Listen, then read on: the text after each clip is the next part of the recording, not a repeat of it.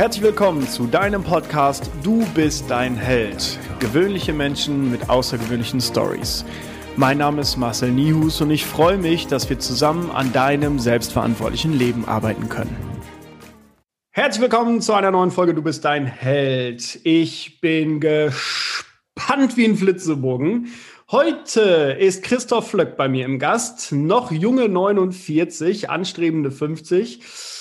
Und wir werden wahrscheinlich über die Arbeit in einem großen Konzern sprechen, denn du warst, Christoph, in zwei großen Konzernen angestellt, warst da in einer Führungsrolle über 15 Jahre, bist jetzt allerdings selbstständig als Umsetzungscoach. Und ich freue mich über Menschen, die diesen Schritt gehen, weil ich weiß, was es bedeutet.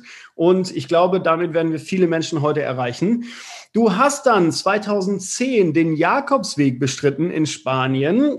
Und da freue ich mich auch echt tatsächlich drauf, weil das auf meiner Bucketlist steht. Ich würde es gerne einfach mal machen, einfach nur um es gemacht zu haben, vermutlich. Vielleicht redest du mir das auch heute aus. Du warst ehemaliger Leistungssportler, hast dementsprechend alle Eigenschaften, die ein Leistungssportler mitbringen darf und hast eine ganz große Schwäche für eine Nuss-Nougat-Creme. Wir nennen die Marke, es ist Nutella. Ich glaube, es gibt nur eine anständige Nuss-Nougat-Creme auf dieser Welt. Was ich verstehen kann, und ich freue mich wirklich sehr, dass du heute Zeit gefunden hast. Herzlich willkommen, Christoph Flöck. Ich habe zu danken, herzlichen Morgen und danke für die Einladung für das Interview heute. Und ich bin auch schon sehr gespannt und freue mich auf das Gespräch. Los geht's, erzähl mal, was machst du auf diesem Planeten? Was ist deine Mission?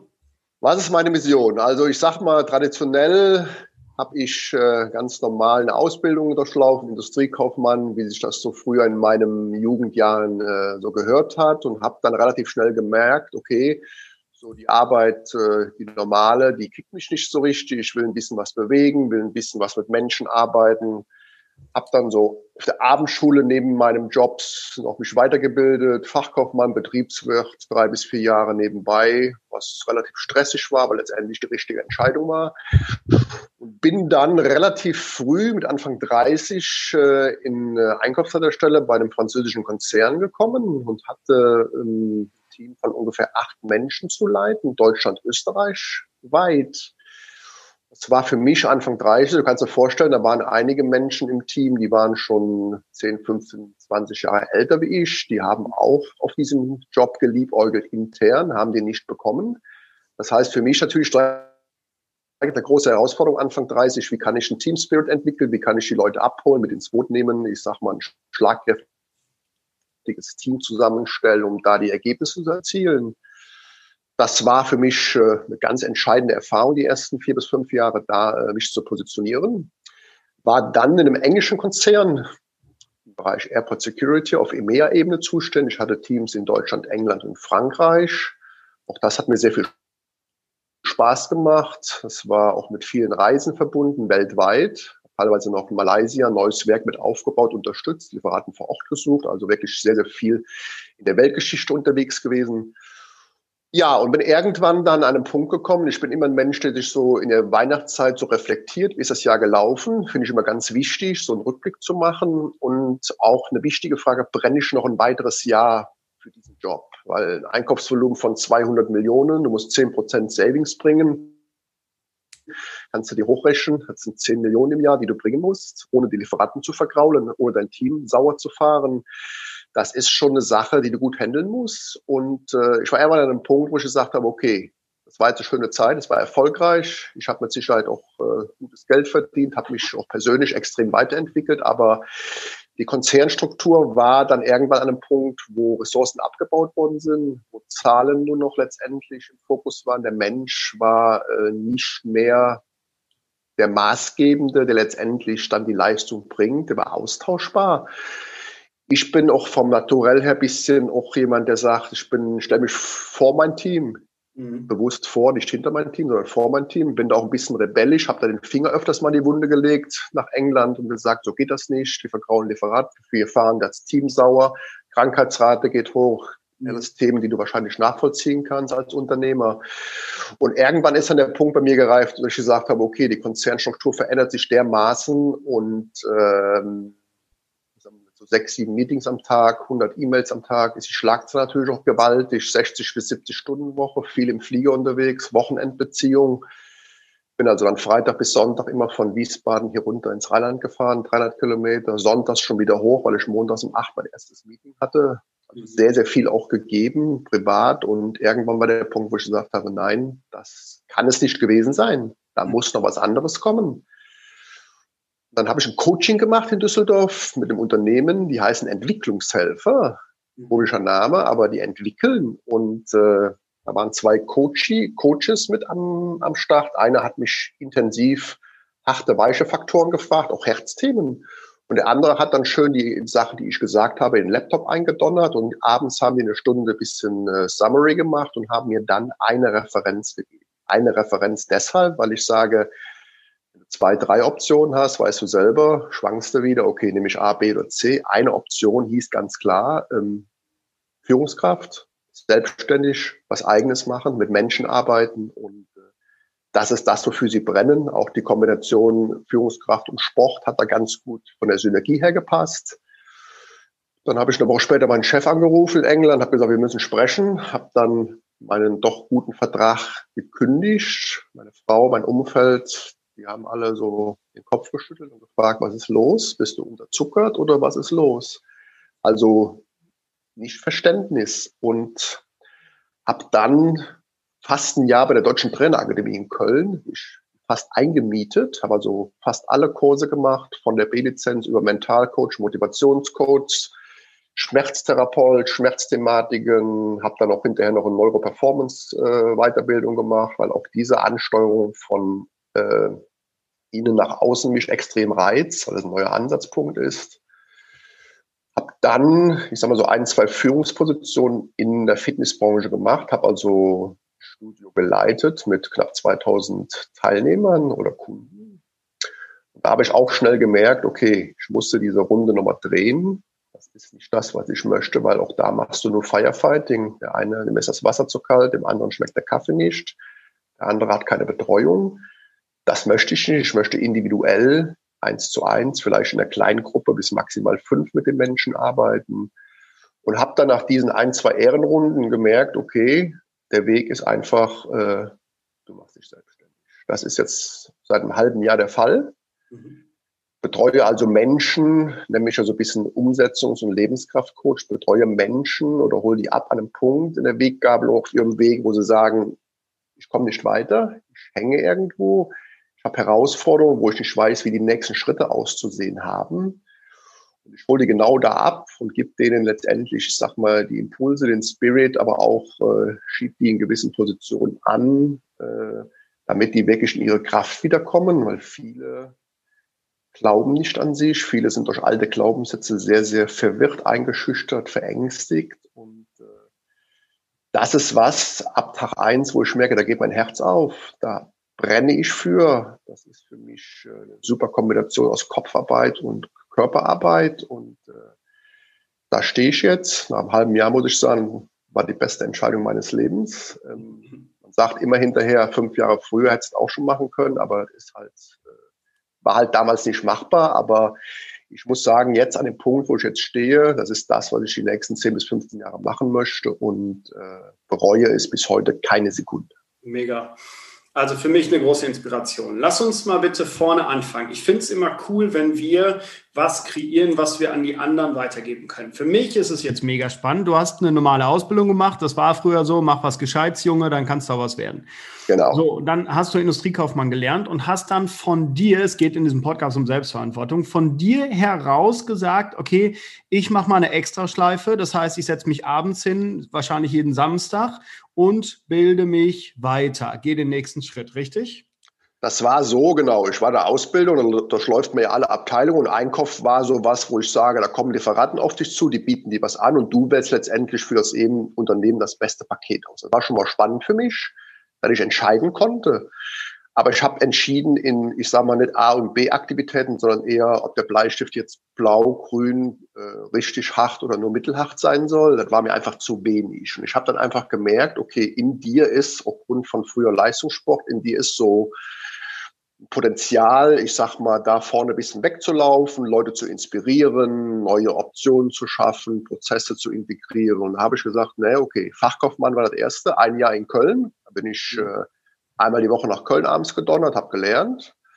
Dann habe ich noch zwei Wochen später nach dem Jahr direkt drei Jahre Betriebswirt gemacht, weil ich gesagt habe, das sattel ich auf, das gibt mir noch mal gerade so zu Themen wie Kosten-Leistungsrechnung, wie andere Themen, wo man eigentlich sonst nicht so tief im Detail drin ist, mhm. dann man wirklich den Boden, den theoretischen Boden, um später als Führungskraft auch mitreden zu können. Mhm. Weil du weißt selber als Chef, die meisten Chefs sind entweder fachlich gut, menschlich nicht gut oder menschlich gut und fachlich nicht gut. Mhm. Wer beides kann, das ist eine Granate und der wird in den Himmel gehoben. Aber die gibt es ganz, ganz selten. Von daher bin ich auch immer jemand gewesen, der in Urlaubskrankheitsvertretungen aus meinem Einzelbüro raus bin, bin ins Team, ins Großraumbüro, habe Basisarbeit mitgemacht, damit ich auch sehe, was ist an der Basis los. Ich muss immer, und das ist auch wichtig, und das war auch immer so mein Drang, wirklich äh, mich auf gleicher Höhe immer zu bewegen und auch die Arbeiten zu machen, die mein Team macht, damit ich sehe, was auch dahinter steckt, das bewerten Mhm. Aber diese Eigenmotivation, Betriebswirt war dann zweimal die Woche Schule, samstags hatten wir eine Lerngemeinschaft. Ich hatte insgesamt 15 schriftliche Prüfungen und zwei mündliche.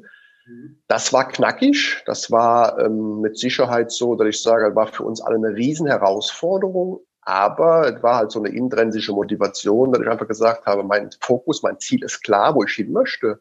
Mhm. dafür muss ich halt dann diesen Weg gehen. Ähm, der extrem bereichernd war und der im Nachhinein die einzig richtige Entscheidung war, ich sag mal, jetzt da zu sein, wo ich jetzt bin. Ja, mega gut. Was äh, hat dein, dein damaliger Arbeitgeber dazu gesagt und wie wurdest du da unterstützt? Gab es da irgendwas oder war das einfach, du hast Fulltime deinen Job gemacht und hast nebenbei, neben dem Job, äh, dann dein Studium absolviert? Also der erste Fachkaufmann das Jahr habe ich auf eigene Kosten bezahlt. Das heißt, da wurde gesagt von mir, ich mache das. Der Chef hat genickt, super, finde gut. Immer Leute, die sich motivieren oder weiterwickeln, aber da gab es keine irgendwie Unterstützung oder sonst was. Betriebsfeld war das anders. Da habe ich äh, den Betriebsfeld bezahlt bekommen, aber damals gab es ja diese Klausel, das heißt, ein 36. stand im Vertrag drin. Das heißt, wenn du innerhalb von drei Jahren nach Abschluss des Betriebswertes, was bezahlt worden ist, gehst, musst du dann pro Monat ein 36 zurückbezahlen. So ein bisschen knebeltechnisch, damit dem Arbeitgeber auch dann von der Weiterbildung was hat und ich dann auch adäquat einsetzen kann. Aber da war es schon so, dass die Unterstützung groß war und dass man auch aufgrund der Führungsposition, der Weiterentwicklung auch global, die ich dann betreuen sollte, gesehen hat, okay, das ist top, da ist jemand, der möchte was bewegen, der kann uns weiterbringen. Und das ist dann mit Sicherheit auch äh, honoriert worden und auch absolut positiv gesehen worden. Ja. Mega. Finde ich cool. Also ich freue mich immer, wenn einer der Mitarbeiter eine, eine Fortbildung macht, dass er von sich aus sagt, so, ich habe mir da jetzt was gebucht, finde ich schon riesig. Auf der anderen Seite, ähm, ich bin jetzt Arbeitgeber und ähm, ich habe mich als Arbeitnehmer früher auch immer darüber gefreut, wenn mein Arbeitgeber mir hilft. So und so versuche ich jetzt das Team zu motivieren durch auch Fortbildung, dass ich sage, hey, pass auf, was hältst du davon? Wir sprechen mal über eine Fortbildung, die sinnvoll ist fürs Unternehmen. Hast du Lust, das zu machen? Hm, Wäre das für dich auch eine Option gewesen, dass äh, du dann ständig Fortbildung gemacht hättest? Also war das so ein innerer Antrieb, den du schon hattest, dich immer weiterzuentwickeln? Das war irgendwie ein innerer Antrieb, weil ich einfach gemerkt habe, bei jeder Fortbildung ist praktisch mein doppelter Boden immer stabiler geworden. Du konntest mhm. in Themen mitreden, wo du vorher vielleicht nur Randinformationen, Randwissen hattest. Du wurdest souveräner, du hattest auch immer wieder den Drang, ich sage mal, den nächsten Schritt zu gehen. So gerade auch so Themen wie dann mental, wie leite ich ein Team, wie kann ich, wie du schon sagst, in Zielvereinbarungsgesprächen dann noch ein richtige Weiterbildungsprogramm für den Mitarbeiter raussuchen, damit er erstens motiviert ist und zweitens mir auch im Team dann nochmal höher qualifizierte Arbeit ab, abnehmen kann.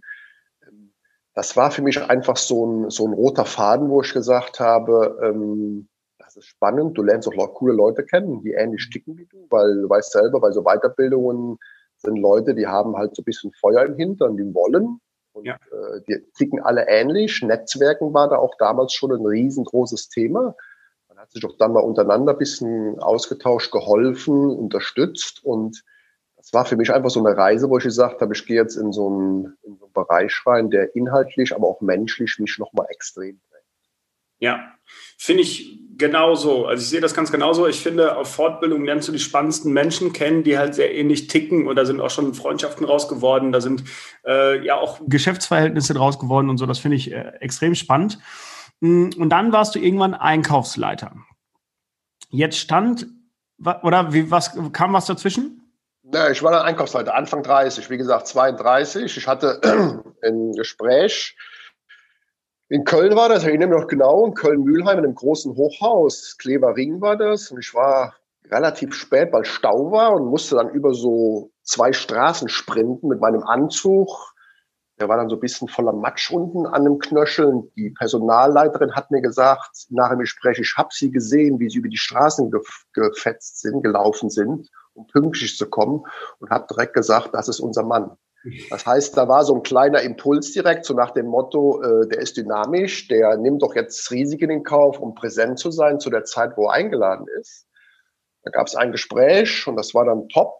Ich wusste natürlich erstmal nicht, was Sankopa letztendlich hin alles wirklich ist. Wenn ich dann gesehen habe, 200.000 Mitarbeiter, du kriegst Mails aus der ganzen Welt jeden Tag, mhm. dann war mir das vorher nicht so klar. Aber ähm, ja, dann ging's los. Ich sag mal, erstens mal so ein bisschen intern Mitarbeiterpflege, Leute kennenlernen, kennst das. Erstmal gucken, wer tickt wie, gerade im Konzern wer ist so ein bisschen Verbündeter, wer ist so ein bisschen, der aus der Hecke schießt. Das sind natürlich alles auch so Sachen, die man mit 30 oder 32 schon nicht so auf dem Schirm hat, wo man ab und zu mal dann auch angeschossen wird und mhm. hinterher denkt, das war doch eigentlich mein, mein Partner, mein Freund, der war doch mit im Boot mit mir.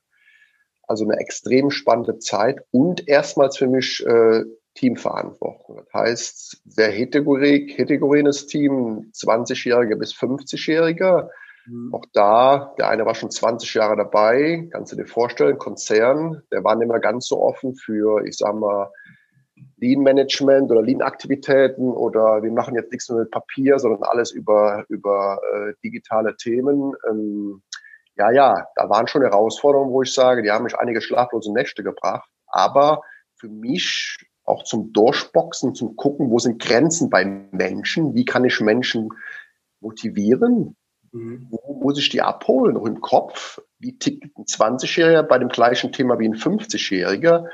Für mich riesig spannend und äh, Top-Entwicklungssprungbrett für die nächsten Jahre. Ja, finde ich cool. Ähm, meine Frage, die ich da direkt habe, ich war ja auch relativ früh eine Führungskraft und hatte dann auch ein paar Leute unter mir.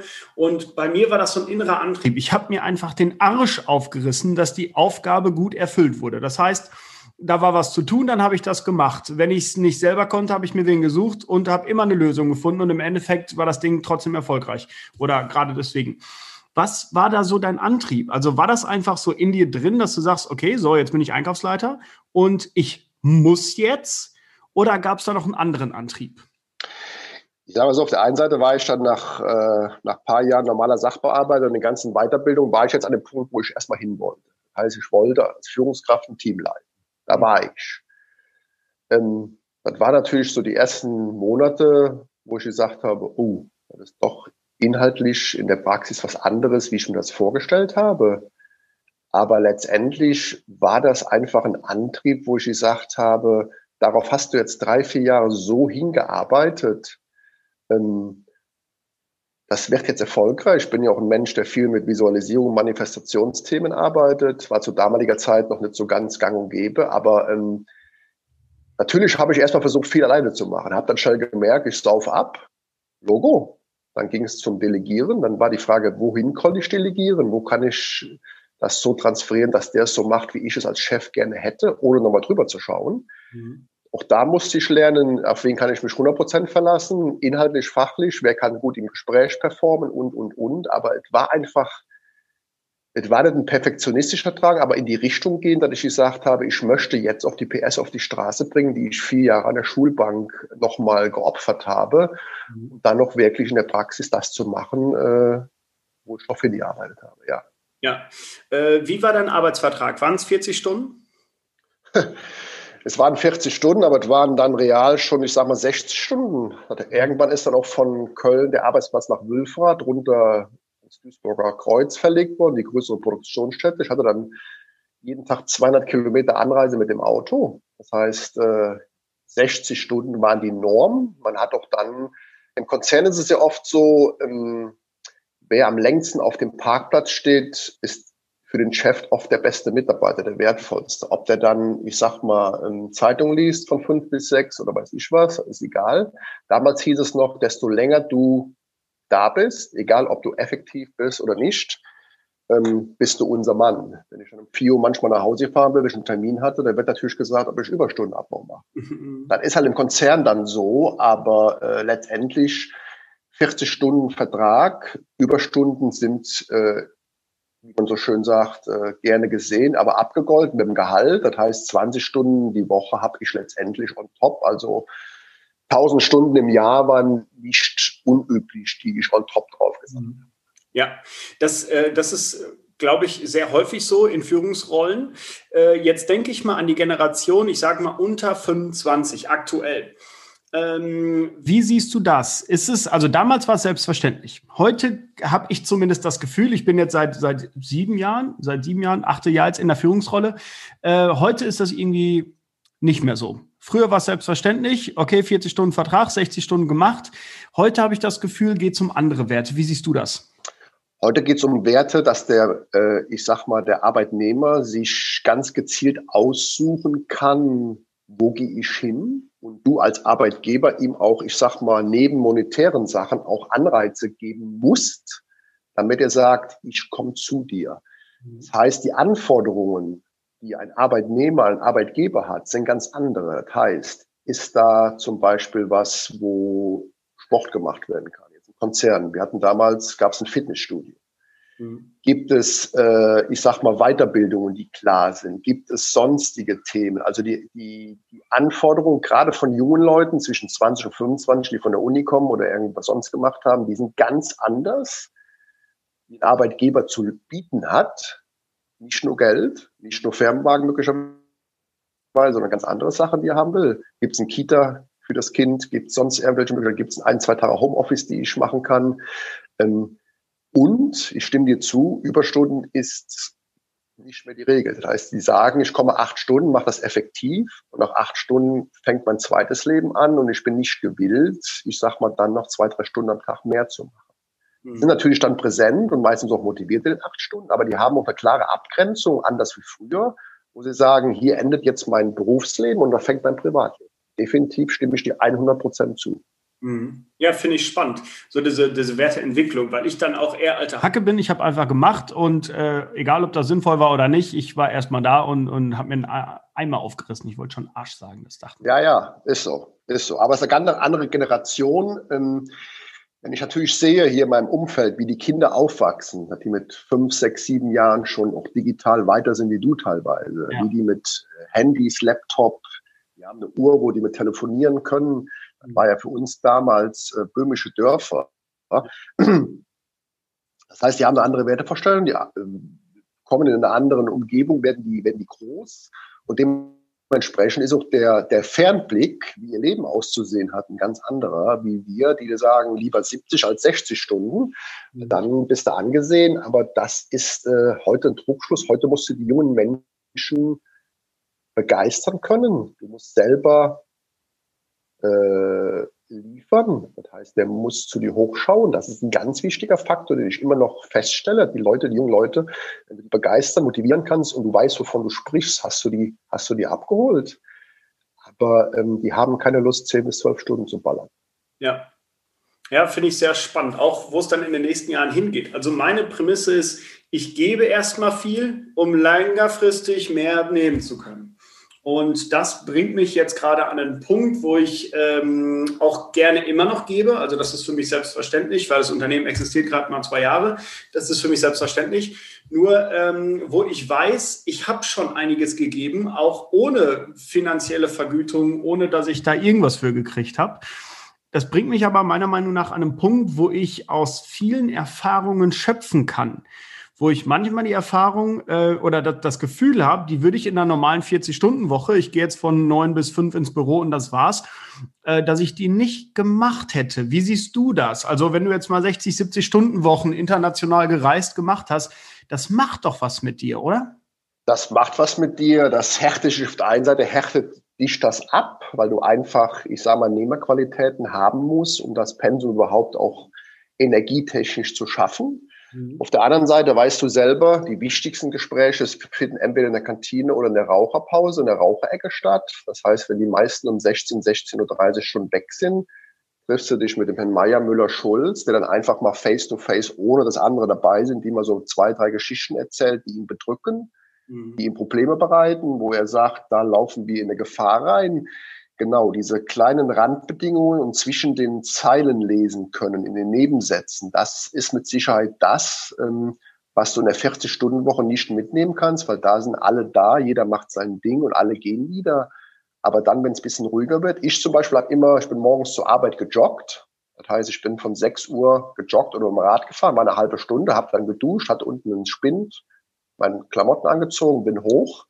Und von sieben bis neun war immer meine Zeit, wo ich 80 Prozent der Tagesarbeit abwickeln konnte. Da war Ruhe. Da kamen noch mal Leute rein, mal auf einen kurzen Plausch das waren so die kleinen Steps, wo ich gesagt habe, die sind wichtig. Die, da erfährst du über die Arbeit und über den Menschen die wichtigsten Sachen. Und abends so ab 16, 17 Uhr, wenn es ruhiger wird, auch da sind oft schon gute Gespräche entstanden und Neuausrichtungen gemacht worden, die dem Unternehmen und dem Team auch letztendlich geholfen haben. Ja. Glaube ich auch. Ja, sehr spannend, dass wir da die, die Meinung teilen. So, dann warst du äh, zuerst bei dem ersten Konzern, bist dann rüber zum zweiten bin abgeworben worden. Damals, das Wort Headhunter war damals normal, heute gibt's das nicht mehr so. Wurde halt, gab es deutschlandweit immer so Plattformen, Sing LinkedIn, da wurde halt geguckt, okay, Headhunter unterwegs, da ist jemand, der macht eine Führungsposition, der ist vom Jahrgang noch recht jung.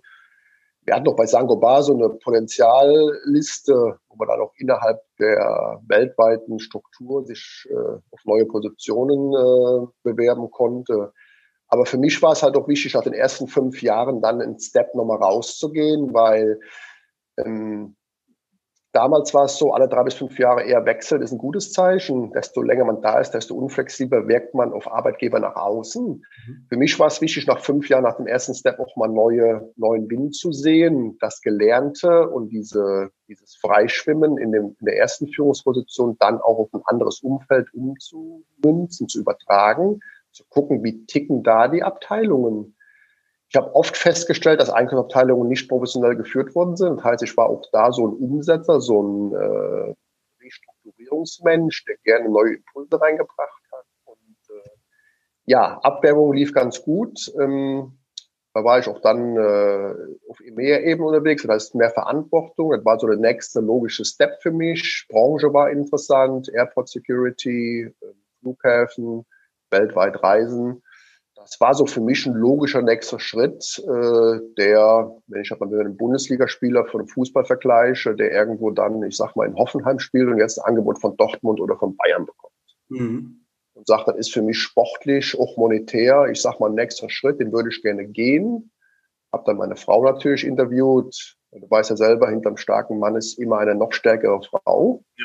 Das muss schon passen. Und äh, ja, bin dann den Weg gegangen in, äh, in der Wochenendbeziehung. Das war noch ein anderer Step. Also ich war nicht zu Hause. Ich hatte eine Bude, eine Wohnung in Wiesbaden von Montag bis Freitag, kam nur Samstag, Sonntag nach Hause. War natürlich nochmal eine Einschränkung, ein anderes Format als das, was ich hatte, wenn ich jeden Abend zu Hause bin und im eigenen Bett geschlafen habe.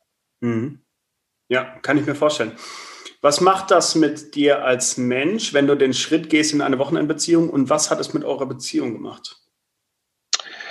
Ähm, zweite Frage, die Beziehung hat es eigentlich äh, dahingehend noch mal spannender gemacht, weil du einfach die Woche über wusstest, ich habe Zeit für mich, für meine Hobbys, für Freunde, für keine Ahnung was. Ich war sehr viel mit Sport unterwegs. Und du hast dich auf diese zwei Tage dann richtig gefreut, weil es war dann immer so ein bisschen wie frisch verliehen, wie frisch nach Hause kommen. Der Nachteil war, du konntest weder in Wiesbaden noch bei mir zu Hause richtig Freunde aufbauen, weil du warst halt entweder da zwei Tage oder da fünf Tage, aber nie konstant am Stück da. Ähm, Sonntags dann wieder zu Hause, das heißt, das halbe Sonntag war kaputt, ist natürlich auch eine Sache, die ist nicht einfach, weil du sonntags beim Frühstück schon weißt, um 15 Uhr geht's auf die, auf die Autobahn wieder.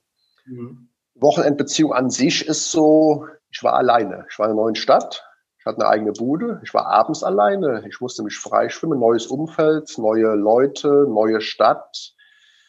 Ähm, da ging mir ab und zu mal der Arsch auf Grundeis. Das sage ich ganz offen, weil einfach auch von der Aufgabenstellung nochmal ein anderes, anderes Format war und ich erstmal auch mal so ankommen musste. So, wo bin ich hier? Was gibt's drumherum? Ähm, wo kann ich mal ins Kino gehen? Also äh, schon, schon eine extreme neue Herausforderung. Ja, kann ich mir vorstellen. Ich finde es sehr spannend. Also ähm, ich glaube, das macht was mit einem Menschen. Also zum einen die Umstellung und dann, wie du sagst, ich muss dann mehr oder weniger neue Freunde, neue Menschen kennenlernen, weil ganz alleine abends zu Hause ist ja einfach nur doof und langweilig. Äh, ich glaube, da, da äh, ist die Komfortzone manchmal auch so groß, dass du doch abends zu Hause bleibst. Oder wie war es bei dir? Ja, Komfortzone ist ja so ein Thema, was ich so liebe, so aus der Komfortzone rauszukommen, richtig. Ähm, du musst auf Menschen zugehen, weil gerade so Wiesbaden, die Hessen sind vom Schlag her keine Rheinländer. Rheinländer weißt du selber, Karneval ist ja eigentlich heute. Eigentlich sind wir ja heute auf dem Heumarkt.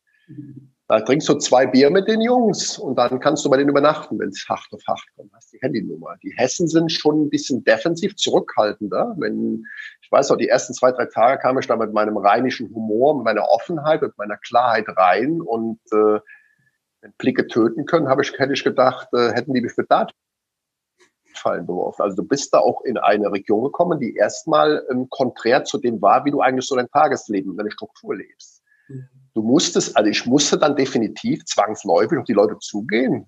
Erstens inhaltlich, fachlich, beruflich. Zweitens sozusagen, lass uns abends mal joggen gehen, Bier trinken gehen oder sonst was. Das heißt, du bist da schnell aus deinem warmen Nest rausgekommen, äh, mit der Hoffnung, dass das da was ergibt, weil alternativ wärst du sonst den ganzen Tag, die ganze Woche alleine gewesen. Du wärst dann erwachsen, du wärst richtig erwachsen. Du lernst auch nochmal zu unterscheiden, ähm, wer ist wirklich tief bei dir oder wer ist Oberflächenschwimmer. Mhm. Auf wen kannst du dich verlassen oder wer nimmt mehr als er gibt? Ähm, ganz, ganz viele Facetten, äh, die du lernst, äh, die dich extrem prägen und die dich auch achtsam werden lassen. Sau cool. 2010, Jakobsweg Spanien. Was hat dich dazu bewegt, das anzugehen? Äh, kann ich dir ganz klar sagen. Das war auf der einen Seite auch auf meiner, auf meinem Vision Board stand das drauf und war nie der Zeitpunkt, weil immer so mit Job und hin und her und schwierig mal so zwei, drei Wochen mal einen Cut zu machen. War damals an einem Punkt, wo ich äh, eine Lebenskrise hatte, eine Krise hatte, wo ich gemerkt habe, komme körperlich an Grenzen. Ich musste mir gezielt Gedanken machen, wie geht's weiter mit meinem Leben, welche Veränderungen sind notwendig, um diesen Herausforderungen weiter gerecht zu werden. Habe dann ganz gezielt mir vier Wochen unbezahlten Urlaub genommen.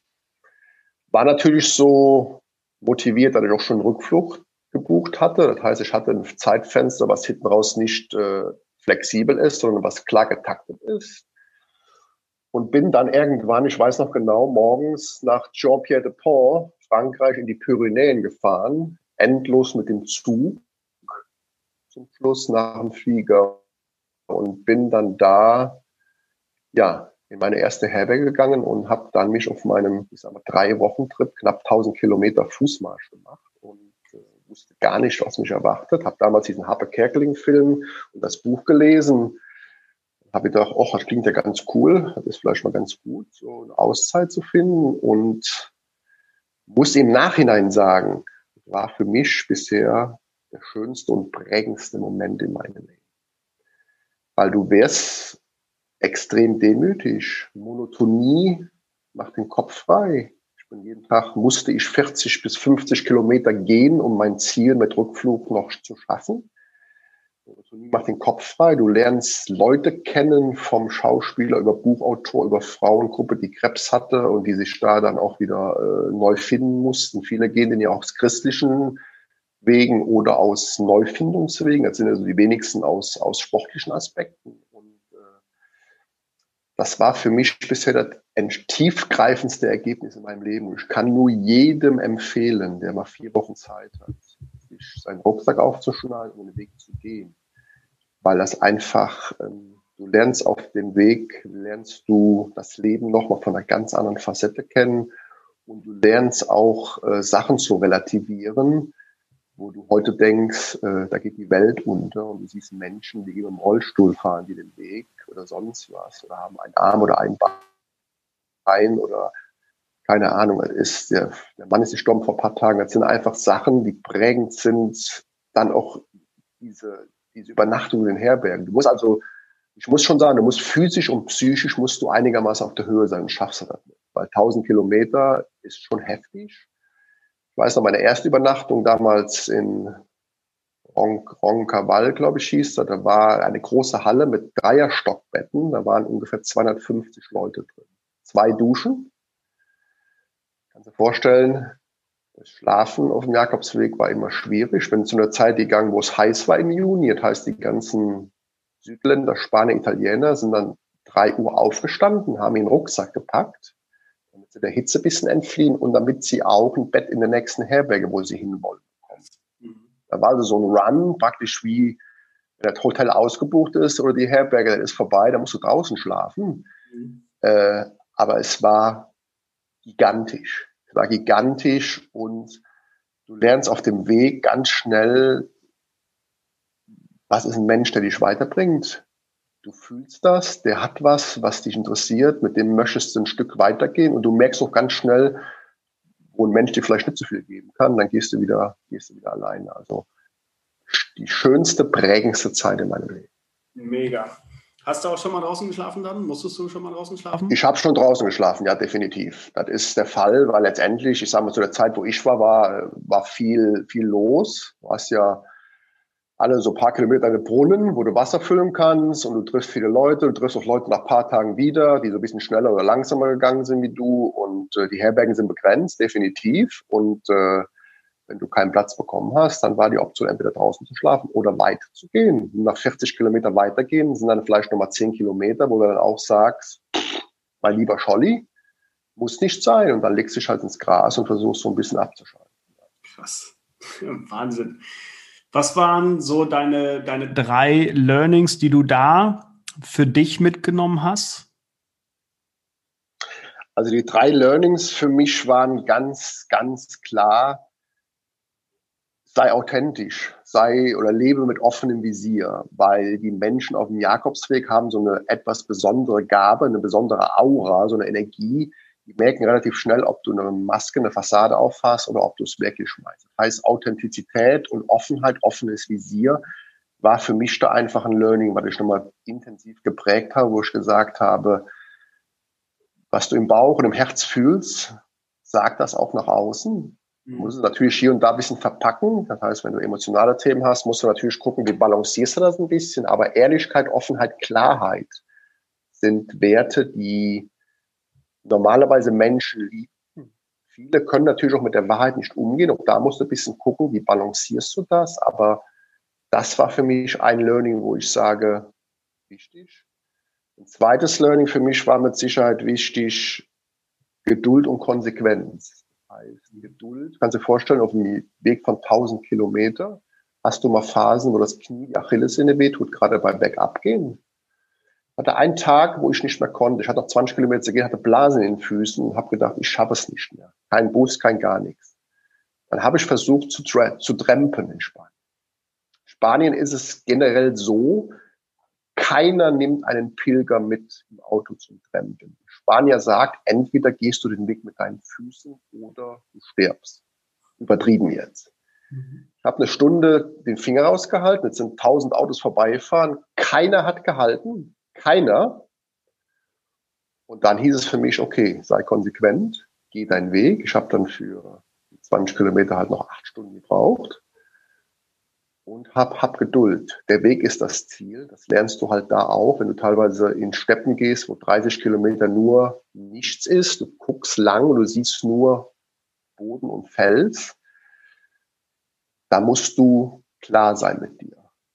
Du bist natürlich auch, du kommst, der innere Kritiker, der innere Ego, der schießt ab und zu mal hoch und sagt, was machst du für einen Scheiß hier? Hör doch auf, ich fahr nach Hause und weiß ich was. Also Geduld und Konsequenz habe ich da nochmal auf einer ganz anderen Ebene gelernt. Und was ich auch gelernt habe, ist der Satz, glaube nicht alles, was du denkst. Das heißt, die Gedanken überfluten dich manchmal, gerade so aufgeben Negativgedanken. Da kommen ja die ganzen alten Schattenthemen hoch, wenn du alleine mit dir bist, die dann versuchen, dich so ein bisschen in die Knie zu zwingen und äh, hat mir irgendwann mal einer gesagt, glaub nicht alles, was du denkst. Und dann bin ich erstmal da der, der, der Aussage hinterhergegangen, um mal zu spüren, was ist das eigentlich. Die, die meisten Menschen glauben ja wirklich das, was sie so jeden Tag denken, 80 Prozent negativ, 50.000 von 60 bis 80.000 Gedanken sind eher destruktiv. Ja. Aber die Gedanken sind ja alles die haben ja mit heute so gut wie nichts zu tun. Das ist ja alles alter Morast, den du irgendwo gelernt hast, übernommen hast, gesehen hast, keine Ahnung was. Das war für mich nochmal so ein Fenster, wo ich äh, gesagt habe, gerade in dem Moment in Spanien, wo es eng wurde, stopp. Was ist hier los? Was denkst du? Wo kommt das her? Willst du so die nächsten Kilometer weitergehen? Justier dich neu. Mhm. Also Gedanken steuern, Gedanken beobachten aus der Beobachterrolle und die auch bewerten können. Wo kommen die her? Das war in den vier Wochen äh, immer mal wieder ein Fall und äh, wenn du dann den Berg hochkommst in Compostela und siehst dann die Kathedrale zwei Kilometer entfernt, habe ich angefangen zu weinen. Mhm. Weil du bist erschöpft, du bist erfreut, du bist innerlich, dein Herz äh, pocht vor Freude. Das muss man erlebt haben. Ähm, wenn es auf deiner Agenda steht, kann ich dir nur sagen, ähm, mach es. Es wird dich in ein anderes Leben katapultieren, auch von den Denkprozessen her, von der Demütigkeit her. Ich habe ein halbes Jahr danach noch gezerrt davon. Ich bin wieder in die normale Welt zurückgekommen. Ich habe mich gar nicht zurechtgefunden, weil ähm, diese Schnelllebigkeit und da diese langsame Monotonie leben, das ich geführt habe, mich morgens auf einen Apfel und ein Tasse Kaffee gefreut, was hier selbstverständlich ist, mhm. hat mich aus meiner aus meiner Komfortzone so katapultiert, dass ich die ersten Wochen keine Leistung bringen konnte, war völlig äh, blockiert, war überfordert, ähm, habe aber trotzdem ein halbes Jahr davon noch gezehrt, weil das so inbrünstig irgendwie abgespeichert ist. Die Bilder immer wieder aufrufen konnte. Ich habe Tagebuch geschrieben jeden Tag, war abends immer in Pilgermessen. Du tust dann abends mal am Sofa mal eine Seite aufschlagen und erinnerst dich genau, dass du mit dem Buchautor da das und das Gespräch hattest. Das sind Momente, die, da kriege ich jetzt auch Gänsehaut heute, wo ich einfach sage, die sind, tiefer geht's nicht. Die sind so zusammenschweißen, die sind auch die Stories von denen zu hören, mitfühlen, einfach mal zuhören. Zuhören ist ja auch heutzutage bei uns ein Riesenthema. Viele können ja gar nicht mehr zuhören. Einfach mal ihm den Raum zu geben, dass er seine Geschichte erzählt, oder einfach mal das loswerden will, dass seine Frau gestorben ist oder sein Kind überfahren worden ist. Das sind wirklich menschliche Momente, wo du einfach sagst, das ist Leben und darauf kommt es an im Leben und nicht höher, weiter, schneller und besser bezahlen. Ja, geil. Krass. Und, und noch ein Satz dazu, mach's alleine. Also ich war am Überlegen, ob ich es mit meiner Frau mache. Auch da habe ich mich bewusst dagegen entschieden, weil ich gesagt habe, ich möchte frei sein, ich möchte auf keinen irgendwie Rücksicht nehmen müssen, sei es vom Tempo, sei es von der Tagesform, sei es von keine Ahnung, Themen, mach's alleine, weil du bist dann ganz mit dir allein und lernst dich noch auf eine ganz andere Art und Weise kennen, gerade in so äh, monotonen Momenten. Mach's alleine, weil du bist dann so nah wie noch nie bei dir. Mhm. Glaube ich. Geil. Christoph, große Inspiration. Sehr inspirierend für mich und ich habe noch mehr Lust, den Weg zu gehen. Das ist schon mal gut für mich. Jean-Pierre de, Jean de Port, die erste Pyrenäen-Etappe geht sechs Stunden berghoch. Ist somit die härteste Tour. Das heißt, die haben natürlich dann die erste Tour als härteste direkt. Ich habe auf dem Berg da viele gesehen, die schon am Weinen waren und rechts im Gras gesessen haben, schon aufgegeben haben. Das heißt, ich würde auf jeden Fall mich mal ein bisschen tourentechnisch, gibt es so schöne Bücher, mal äh, belesen, mal schauen, auch so die Intensität. Du hast ja ganz klar auch Bücher, wo du sagst, so viele Kilometer, die Intensität. Aber die erste Tour werde ich direkt schon ähm, an den Rande deiner Möglichkeiten bringen, egal wie fit du bist. Oben erwartest du dann Pferde und Kühe, die frei laufen, ohne Zaun. Das heißt, du bist dann wirklich in der Idylle mit Tieren, mit Natur. Du bist dann wirklich einer von ihnen. Dann geht's hinter eine Stunde runter in, dieses, in diese Herberge mit den Doppel-Dreierbetten mit 250 Leuten, mit zwei Duschen. Das heißt, du erlebst physische und psychische Belastungen am Tag eins, die ich direkt schon mal raus aus deiner Komfortzone. Einmal kurz schubsen und dann gucken wir mal, wie es weitergeht. Geil. Ja, mega, sehr, sehr cool. Äh, die drei Learnings hast du gerade schon äh, vielleicht preisgegeben. Nur mal angenommen, du wärst jetzt 99 Jahre alt. Welche spannende, emotionale, traurige oder wunderschöne Story vielleicht neben dem Jakobsweg würdest du gerne an deine potenziellen Enkel weitergeben?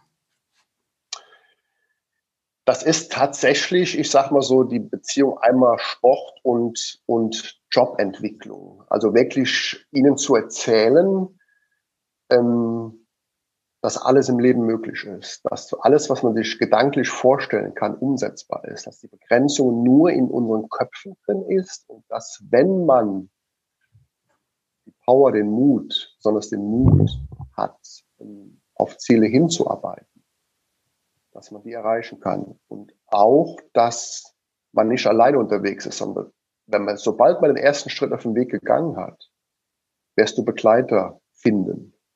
Die kommen irgendwo her, du wirst Begleiter finden, die dich unterstützen, die dich inspirieren, die dich auch nicht inspirieren. Das heißt, du wirst vielen Menschen, vielen neuen Menschen begegnen, die ähm, an dich glauben, die dich unterstützen, die deine Werte respektieren, die immer wieder dich motivieren, weiterzugehen. Wenn du sagst, ich kann nicht mehr, ich möchte aufgeben. Das heißt, so ein roter Faden, das Endziel, Augen schließen, wie möchte mein Leben aussehen, wie soll es aussehen, wo möchte ich hin, in welchem Umfeld möchte ich leben. Das sich vorzustellen gedanklich, wenn du es dir gedanklich vorstellen kannst, dann bist du schon halb den Weg gegangen. Und dann beharrlich dich mit Leuten zusammenzuschließen, die ähnlich ticken wie du, die ähnlich motiviert sind wie du, die Visionen haben und äh, dann wirst du deine Ziele erreichen. Das ist letztendlich so das Learning, wo ich sage, Beharrlichkeit, Geduld, offenes Visier, Klarheit. Und äh, dann kommen die Gedanken automatisch immer wieder hoch und runter.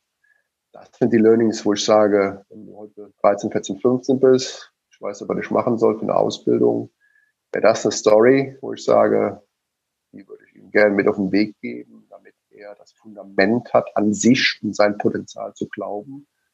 Und äh, das alles realisierbar ist. Sau cool.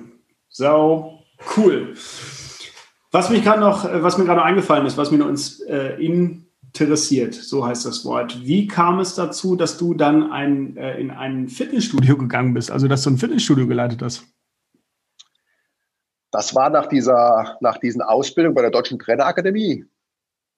Und äh, dann war für mich halt immer nur, äh, oder ich bin dann mal zu einem Vorstellungsgespräch gegangen, weil ich ja dann einen Anschlussjob suchte und ich bin ja ich sag mal, kein Profi gewesen in dem Bereich. Wäre mein erster Job gewesen. Und da war natürlich die Aussage, wo die meinen Lebenslauf gesehen haben, völlig überqualifiziert. Für sie kommt nur eine Leitungsposition in Frage. Mhm. Sie können jetzt nicht hier als Trainer irgendwo auf der, auf der Fläche rumgehen und den Leuten sagen, äh, wie sie die Beinpresse oder weiß ich was zu machen haben.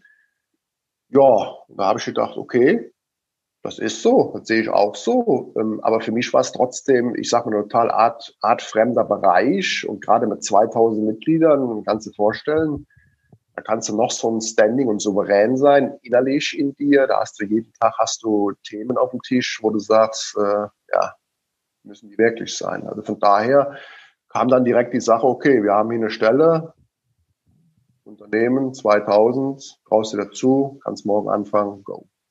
Krass. also einfach mal gemacht. Einfach mal gemacht, um einfach auch festzustellen, dass das nicht das ist. Zwar sportbegeistert, auch so einige Facetten, wo ich sage, ja, aber von der Größe her, sorry, nicht das. Quantität, nicht Qualität ist mein Thema. Und also ähnlich wie bei dir, eher, ich hätte mir eher vorstellen können, ich war auch mal dabei, mal so ein Milon-Zirkel, mich selbstständig zu machen, Milon und, und Five Touch und sowas zu machen mit 50, 100 Kunden, das wäre was für mich gewesen. Mhm. Aber ähm, letztendlich war damals so, ich hatte die Räumlichkeit nicht gefunden, Investitionsthematik war nicht klar und habe dann gesagt, okay, ich mache das auf eine andere Art und Weise. Und äh, aber die Runde war wichtig, wie gesagt, um nochmal zu fühlen, äh, dass es das nicht ist. Das Leben schenkt dir ja so oft die gleichen Lernaufgaben, bis du sie gelöst hast. Und da muss man halt so ein, zweimal nochmal eine blutige Nase sich holen, um dann zu sagen, okay, ich nehme Abstand davon und wähle jetzt meinen Herzensweg. Und den gehe ich heute und für den brenne ich und äh, die leuchtenden Augen der Kunden, die Entwicklungen sehen, die aus Tälern rauskommen, die ich begleiten darf, sind mein Ansporn und meine Motivation weiterzumachen und äh, vollem Herzen und der Mensch ist eben mein Vordergrund. Mega cool. Was war das für ein Studio? Was hast du geleitet? WOF. WOF-Gruppe. Ja, kenne ich. Der Inhaber der WOF-Gruppe äh, fährt einen schönen Porsche GT2 RS seit neuestem. Er hat seinen und, GT3, glaube ich, abgegeben und hat einen GT2. Und, Ist aber, nur, ist aber nur eins von mehreren Autos, richtig? Ja, genau. Da sind noch ein paar im Pool, die auch schon mal über den Ring fliegen. Ja. Äh, cool, ja. jetzt selbstständig. Du äh, bist der Impulsgeber, Umsetzungscoach. Ich finde es cool, was du äh, leistest mit Menschen, wie du an Menschen rangehst. Was für Kunden kommen jetzt zu dir? Ähm, auf der einen Seite habe ich den Bereich Sporternährung. Das heißt, ich arbeite mit Menschen, die sagen, ich muss was sportlich machen, ich muss wieder fitter werden, ich habe Schmerzen ähm, oder ich habe Gewichtsthemen, ich habe wenig Energie, ich schlafe schlecht. Das sind ganz viele Facetten, wo ich erst einmal sage, okay, wir machen eine Anamnese, gucken, wo stehst du im Leben, was sind Rahmenbedingungen, sprich Beziehung, Job. Das sind für mich auch Facetten ganzheitlich, wo ich immer gucke, ähm, wie sieht dein Leben aus auf der anderen Seite sind es Menschen, die Unterstützung brauchen im Bereich Coaching, mentale Stärke, Motivation, ich sag mal Glaubenssätze, Blockaden. Menschen, die in Krisen hängen, Menschen, die den nächsten Weg nicht gehen, Menschen, die Angst vor Umsetzung, vor Veränderung haben, theoretisch alles im Kopf haben, aber Angst haben, den nächsten Schritt zu gehen, nicht wissen, was als nächstes zu tun ist in die Umsetzung kommen, ist das, was letztendlich Sahne auf dem Kuchen ist. Das weißt du selber. Du kannst so viel in der Theorie wissen. Wenn du nicht in die Umsetzung kommst, wirst du im Kreisverkehr festhängen. Das machen viele bei uns auf der Welt in Deutschland, würde ich sagen. Und ich versuche, die an die Hand zu nehmen, am gewissen Punkt, ihnen neue Tools, neue Sichtweisen, alte Sachen rauszuholen, die sie blockieren und lass sie irgendwann an einem Punkt dann wieder los, wo ich das Gefühl habe, jetzt können sie selber weitergehen heißt, ich begleite sie für eine Zeit meistens so von drei, vier, fünf Monaten, je nach Bedarf. Die Sportler natürlich ein bisschen länger. Begleite auch Leute, die einen Marathon laufen wollen in einer gewissen Zeit, also auch, äh, ich mache jeden Tag selber Sport, also auch leistungsambitionierte Sportler begleite ich auch. Aber ähm, gerade die Coaching-Leute, äh, so nach drei, vier, fünf Monaten, wenn ich das Gefühl habe, jetzt haben die den Werkzeugkoffer, wo sie Herausforderungen lösen können mit gewissen Tools und auf Sachen anders reagieren und anders bewerten können, dann sage ich meistens von mir aus, ich habe das Gefühl, dass wir jetzt noch ein, zwei Stunden machen und dann kannst du deinen Weg alleine gehen, weil ich das Gefühl habe, du bist jetzt so gesettelt, dass du weißt, äh, wie das Spiel des Lebens letztendlich zu laufen hat. Mega. Cool. Wir verlinken in den Shownotes natürlich alles, wo du zu finden bist, auf Social Media, Homepage. Wir geben alles da rein, sodass du durch die Millionen Aufrufe, die wir hier bis jetzt im, ähm, noch nicht haben, äh, dass da Leute auf dich aufmerksam werden können und dich natürlich auch buchen können. Also ich bin persönlich begeistert von dir als Mensch. Ich finde, du bist einfach eine coole Sau und, und das, was du umsetzt, ist, ähm, das inspiriert mich. Das finde ich sehr, sehr schön, weil du einfach darum geht's hier, Eigenverantwortung an den Tag legst und die Sachen dann auch einfach selber an die Hand nimmst, weil ich bin ehrlich, ich habe genug von Menschen, die sich auf den Umständen, auf äh, der Firma, dem Arbeitgeber, dem Chef, dem Partner ausruhen, dass sie nicht den nächsten Schritt gehen können. Und deswegen äh, hoffe ich, dass wir wieder einen kleinen Beitrag dazu beisteuern, Beitrag beisteuern konnten, um Menschen zu inspirieren, einfach zu sagen, okay, ich bin Herr über mein Leben und ich möchte jetzt was verändern und die das dann hoffentlich jetzt noch mehr anpacken. Ich habe immer so gesagt, wir haben ja schon relativ früh auch Kontakt gehabt, wir ticken ähnlich. Das war von mir von der ersten Energie her spürbar. Du merkst das ja so von der Frequenz her, nach ein, zwei Minuten passt das, passt das nicht. Bei uns ist das relativ deckungsgleich. Ähm, ich habe vielleicht noch eine Sache, die ich gern sagen würde. Ich werde im Juli eine Reise anbieten mit zwei Partnern. Die Reise wird eine Woche sein. Normalerweise sollte die in Forteventura sein, im Sporthotel. Meine Vision ist, zwei bis drei Reisen im Jahr anzubieten, ein bis zwei am Meer, eine in den Bergen im Winter. Die Reise wird gesplittet sein, einmal das Thema Persönlichkeitsentwicklung, Mindset, Komfortzone, ähm, Umsetzung. Und auf der anderen Seite habe ich einen Freund, der hat in Indien eine Yoga-Ausbildung gemacht, der macht die Bereiche Sport, Yoga, Meditation, Achtsamkeit, Erdung. Das wird im Juli sein, die erste Reise. Und äh, auch das ist so eine Vision von mir, wo ich gesagt habe, ich möchte auch äh, am Meer oder in den Bergen mit den Menschen arbeiten. Ich bin so, ich werde dieses Jahr eine Alpenüberquerung machen. Ich will das Stilfzer Joch mit dem Rennrad hochfahren dieses Jahr. Beides Sachen, die auf meinem Vision Board stehen.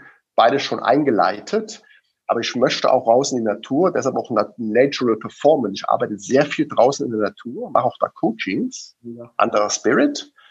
Und äh, deshalb ist auch eine Vision von mir, am Meer und in den Bergen mit Menschen eine gewisse Zeit zu verbringen, damit die raus aus ihrer Umgebung kommen und da die mental und körperlich nochmal neu auszurichten. Mega. Das wollte ich nochmal kurz zum Ende unseres Top-Gesprächs nochmal kurz platzieren, wenn da jemand Interesse hat oder Lust hat, mit mir die Alpenüberquerung zu machen, Oberstdorf-Meran, kann er jederzeit gerne. Geil. Äh, gehst du zu Fuß oder mit? Äh, ich gehe zu Fuß. Ich gehe zu Fuß, ja.